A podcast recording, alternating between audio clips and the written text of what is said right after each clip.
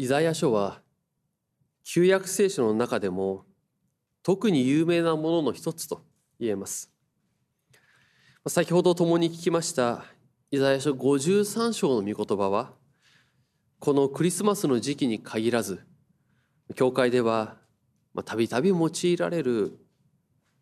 そのような御言葉で、ま、聞いたことがあるという方も多いのではないでしょうか。また他のイザヤ書の有名な御言葉といえばニューヨークの国連本部の前にあるランチラルフ・バンチパークという公園にその言葉が記されているイザヤ書2章4節の御言葉。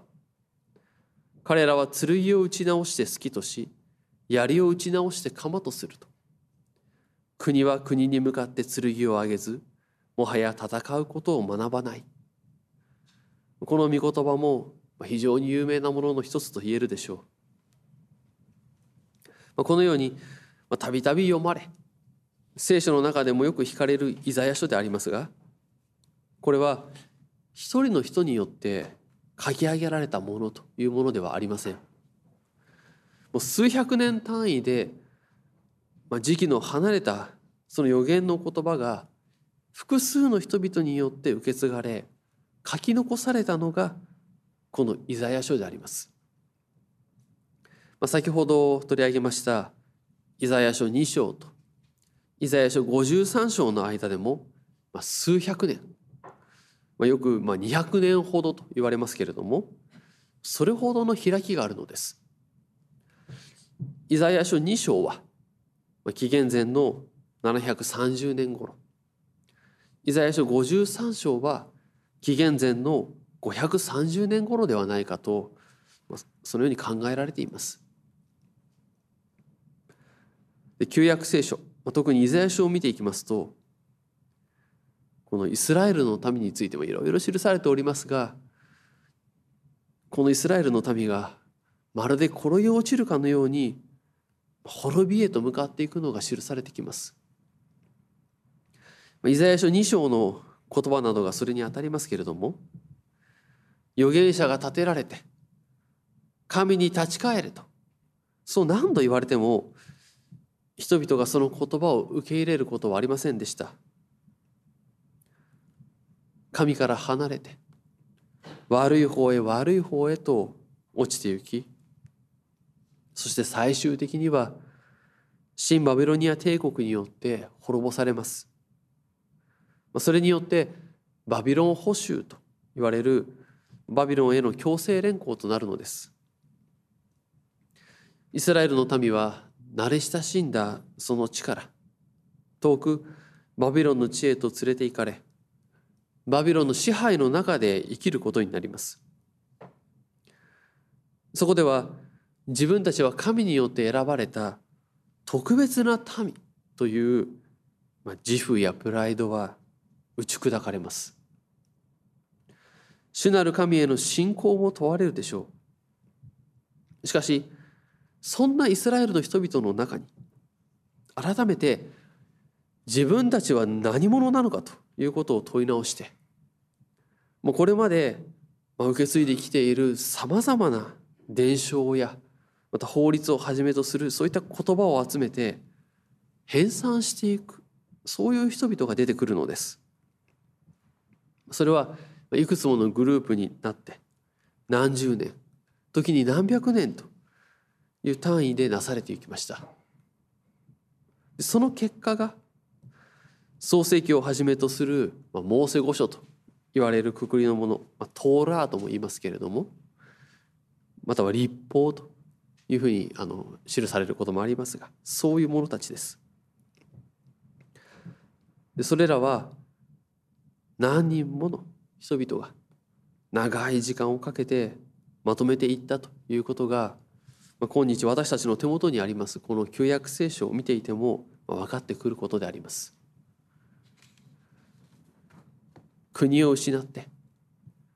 これまでの信仰神や自分自身ということを問い直していく中でイザヤ書はバビロンからの解放を告げて故郷へ帰る希望を告げています。それは神の許しによる解放でありあのエジプトの地で奴隷状態にあったところから解放された。出エジプトが再び起こるようなそんな救いの出来事です。イザヤ書53章はその神の許しがどのように与えられるかが記されています。そこには主のしもべが登場し罪人の罪を身代わりになって負うこと。そのために苦しみを受けることが示されています。この身代わりというのはその罪の罰を代わりに受けてその人本来負うべき人を罪の責任から解放するということになりますけれどもそれをするのが主のしもべ。だというのです。でこの身代わりになって苦しみを受けると言っても実際にはどうなるかしもべとは具体的に誰を指しているのかということをこのイザヤ書53章は明確に記しているわけではありません。ですからこのイザヤ書53章の言葉を最初に受け取った時代の人々をはじめ多くの人がいろいろと解釈し、まあ、考えてきました。しかしそれは謎として残るのです。本当のところは分からなかったのです。それを新約聖書では神の秘められた計画と言ったりもします。先ほど共に聞きました新約聖書ローマの信徒への手紙16章の御言葉にもこの福音は世々にわたって隠されていた秘められた計画を掲示するものですと。そうありました。つまり預言者が告げた言葉それは時が満ちるまでは謎であり隠されており秘められたものなのです。しかしそれでも預言者たちは秘められた計画言葉だとしてもそれを神によって告げるように示されその言葉を人々に伝えていくのです。そしてついに隠されていた謎が解かれる。その時が来ます。もう覆いがかけられて見えなくなっていたものがその覆いが取り除かれて見えるようにされる時が来るのです。これを啓示と言います。イザヤ書53章の時代から500年ほど経ってそれが起こったのですシエス・キリストの到来御子誕生のクリスマスの出来事からシエスの十字架と復活を通してその秘められた意味がはっきりと明らかにされましたそれを新約聖書は証ししています。そうは言いましても500年というその時はこの秘められた意味を解くことを諦めてしまうというふうになったとしても仕方のないと思えるような長さです。しかしその救いの御業がどういう形かは分からなくても救い主がおいでになるという言葉を信じて待ち続けている人がいたと確かにいたということも聖書は示していますルカによる福音書2章に記されているシュエスが誕生してヨセフとマリアに連れられてエルサレム神殿で出会っていくシメオンとアンナこの二人によってそれが示されてきますこの対抗節の時神の約束とそれを待ち望むということに向けても思いを馳せるものであるあります。シュエスの誕生から公の活動を通して、まあ、そしてその十字架と復活の出来事を通してまさしくイザヤ書53章に予言されていた神の救いの技が実現した成就したと。そう新しいイスラエルの民である教会の民は知ることとなりました。イザヤ書53章は主のしもべが病を負って差し貫かれて打ち砕かれるという激しい苦しみの情景を描き出しています。それは主の十字架の苦しみにつながるものですが実は主のしもべとして使わされた神の独り子主イエスの誕生の次第においても多くの苦しみが伴っているということに気づかされるものです。マリアとヨセフはローマ帝国という巨大な力に翻弄され長旅をしてナザレからベツレヘムへと登録をしに行かねばなりません。やっとベツレヘムにたどり着いても泊まって体を休める宿はありません。そんな中月が満ちてシュエスは生まれ家畜の餌ぼである貝羽置をそのゆりかごとするのです。もう暖かな整えられた部屋でそこで過ごすというのではないのです。あるいは住み慣れたナザレで家族や親族が皆集まって喜びを持って迎えるというものでもありません。旅先のベツレヘムで普通の状況とは言えない中で主は生まれてくるのです。もちろんベツレヘムにも新しい命の誕生を祝い世話をしてくれるような親切な人はいたことでしょう。しかし、まあ、どこかに緊張感といいますか寂しさや悲しさといいますかそのようなものがあったと思うのです。主イエス誕生の情景はこの先やがて追うことになる大きな苦しみを先取りしているようにも見えるのです。私たちは対抗節のこの時秘められた計画神のご計画が何であるかをすでに知るものとされています。この秘められた計画というのは、まあ、奥義とも言われますけれどもこの言葉をたどっていきますとミュステリオンという言葉でこれは神秘とも訳されます。あの神秘的だという時の神秘です。またこの言葉はミステリー小説のあのミステリーという言葉の語源でもあります。でこれは神の人に対する愛の真髄を表しているものです。全能にして世の作り主なる神がご自身の形に似せて作られた人間をいかに愛されているかを示すものであります。それが秘められた計画。弱さがあって罪にまみれ暗い淵へと落ち込んでいく人間。もう自力ではそこから這い上がることができないそんな人間を許して生かそうとする神はその独り子を世にお使わしになります。人の罪を代わりに負わせて罪を清算して救いの技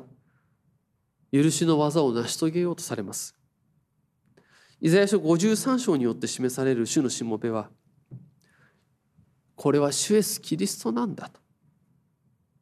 そのことを明らかにしているわけです。それを聖書、特に新約聖書によって私たちはすでに知らされています。で、この秘められた計画は、普通には考えられないもので、決して当たり前に受け入れられるものではありません。教会にいますともう何度も何度も聞き当たり前のように受け止める節も、まあ、あるかもしれませんけれども改めて考えてみますと決して当たり前に受け入れられるものではありません単純に納得できるようなそういった話ではないはずですまあ、もう少しはっきり言ってしまえばおかしな話でしょう。それをどうして信じることができるでしょうか聖書やキリスト教というものに触れていく中で出てくる当然の疑問です。それを理論的に全て説明して聞いて納得できるかといえばそんなことはありません。もちろん理性は神が与えた賜物でありますし神学というその形で体系立ててもう緻密な理論や研究がこれまであります。それはそれで大切なことです。しかしそれを学んだからといって信じられるようになるというものでもないのです。それを事細かに聞いたからといって信じられるというものでもないのです。そんな中聖書に示される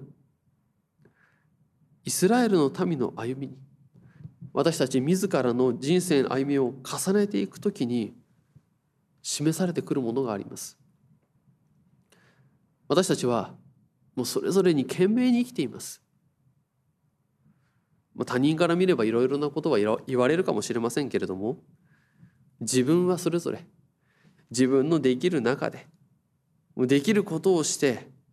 精一杯生きているわけです。しかしその中でも自分ではどうにもならない縄目に絡み取られていくのです。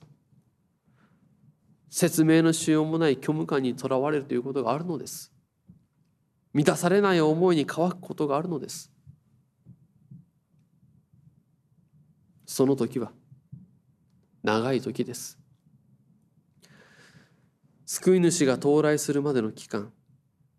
キリストとの出会いまでの期間であります。まあ、それこそ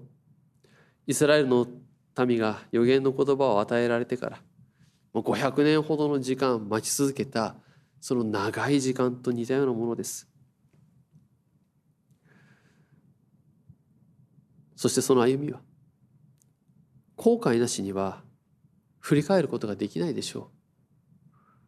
まあ、もっと言ってしまえばこのキリストとの出会いがすでに与えられてその十字架の許しに預かって救いの中に入れられたものであってももうなおも重ねてしまう愚かな罪はいくらでもありますしかもその渦中にいる時にはそれに気づくことが難しいのですけれどもふと過去を振り返ってその愚かさに気づかされていく時にやはり悔やまずにはいられないと思うのです。私たちは過去を振り返るときにどうしても食いるということが出てくる。しかしこれは単なる自虐的な行為ではありませんそこに精霊による助けと導きがあり私たちは砕かれるというその歩みを与えられるのですしばしばこの聖書やキリスト教というものは自虐的であるというようなことを言われることがありますけれども決してそうではないのです。自らの弱さ罪愚かさを悔いてそれでも許そうとしてくださる神の前にぬかずくことは過去を振り返って後悔して自らをさらに苦しめると痛みつけるという行為ではありません。主の前にぬかづいていくことは生きるための歩みとなります。神の恵みを知って神の皇帝を知ってその御手の中に生きる豊かさに預かるものとされることであります。私たちは神の全能の力世の作り主なる神の力がどのように発揮されたか弱さを持ち愚かな罪を重ねる人を愛するがゆえにいかに許そうとされたか。それを聖書を通してまた十字架を仰いでいく中で知らされます。それはまさしくイザヤ書の53章でお振り場に引かれる子羊のように毛を切る者の前に物を言わない羊のように彼は口を開かなかった。と記されるように十字架の苦しみを黙って引き受けて担ってくださった方があるということを知る歩みであります。食い入る者のために死よりよみがえり手を差し伸べてくださる方があることを自分のこととして受け止める歩みであります。許しを受けるように信じなさいと。そう言ってくださがある。その招きを知ることです。これが良き知らせであり福音でありあなた方を強めるとそうパウロが示すものであります。信じて委ねつつ誠実に従おうとする者にこの良き羊飼いになるシュエスはどこまでも伴ってくださいます。知恵と力を与え強めてくださいます。生きることに弱ってしまっている者信仰の道を歩むごとに弱ってしまっている者外からは見えないけれども苦闘しつつ何とか立っているような状態のものそんな私たち一人一人にこの掲示された福音によって強められる力があるのです。それが与えられるのです。ローマの信徒への手紙の最後の言葉にこの知恵ある唯一の神にイエス・キリストを通して栄光がいよいよ限りなくありますようにとあるように主イエス・キリストの皆を崇めましょう。これが生きる意味であり目標であり喜びとなるように精霊の助けを祈り対抗説の歩みを進めてまいりましょう。